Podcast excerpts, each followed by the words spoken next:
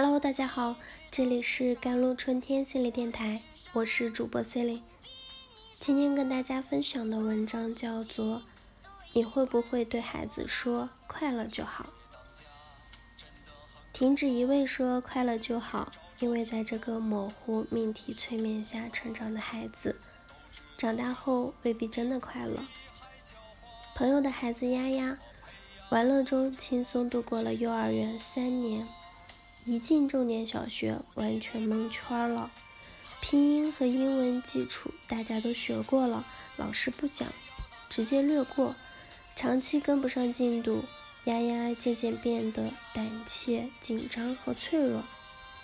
朋友的孩子果果，从小成绩堪忧，父母没有压力，千军万马要走的高考独木桥，不急。十四岁。果果被父母送到了美国麻省一所寄宿的私立高中，准备拥抱美国派青春的果果完全傻了。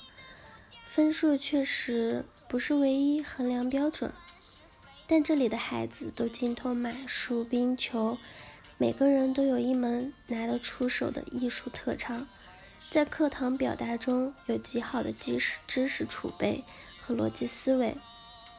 果果在跟朋友通话时放声大哭，在中国也不行，在国外也不行，我该怎么办呀，爸爸？最近还见了一个爸爸的朋友，一个部委里的老叔叔，他出身卑微，凭实力作为高考恢复后第一批大学生，如履薄冰的走到了今日。他牺牲的是对孩子成长全程的陪伴。他对孩子有补偿心理，总说快乐就好，不用太拼。儿子呢，职高毕业，游手好闲，最近居然因为斗殴入狱。老叔叔黯然神伤地问我：明明一腔真爱，为何培养出一个李刚？快乐就好，可是快乐从来不是精神安慰和散养无为那么简单。我想说，所有教育的结果都是父母潜移默化的引导结果，从来没有什么天降天赋的。妈妈很早把我带到少年宫，自由尝试了钢琴、书法、画画等那个小城拥有的所有兴趣课门类。在我确定学习写作后，我妈妈创造了一切条件，让我去北上北上广打比赛。他说：“就当旅游，那些年的旅途奔波。”他问过我很多问题：“你有没有去想，跟第一名差在哪里？你更喜欢哪个城市？咋还有点时间？要不要去这个城市书店转转？”唯独没有问过我：“你快乐吗？”那当时到底快不快乐？快乐啊，还很骄傲。日后种种的挫败来临，我都有那些年攒下来的信心。我曾经就做到了，现在一定也可以。无所事事，在废弃的公园虚度光阴，这种快乐很好，但不是快乐的唯一形式。而且，它轻松获得，也会被轻松的遗忘。通过自己的汗水，突破自身的障碍，由此而来的满足和自信，是在内心播下快乐的种子。更稳定，在不同的环境都可以转换生长。我妈妈不懂得表达，但她早就隐隐的看到，快乐就好，不那么轻松的说出口，因为长期来，我的快乐终是她所无法承诺和给予的东西。意志的磨练，系统的付出，失败的锤炼，这些看似很苦的东西。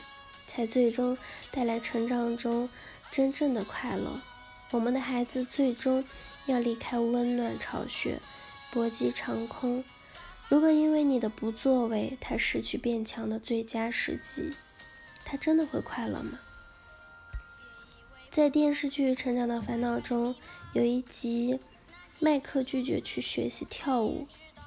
超级 nice 爸爸杰森没有马上同意，他看出儿子是害怕被喜欢的女生看不起。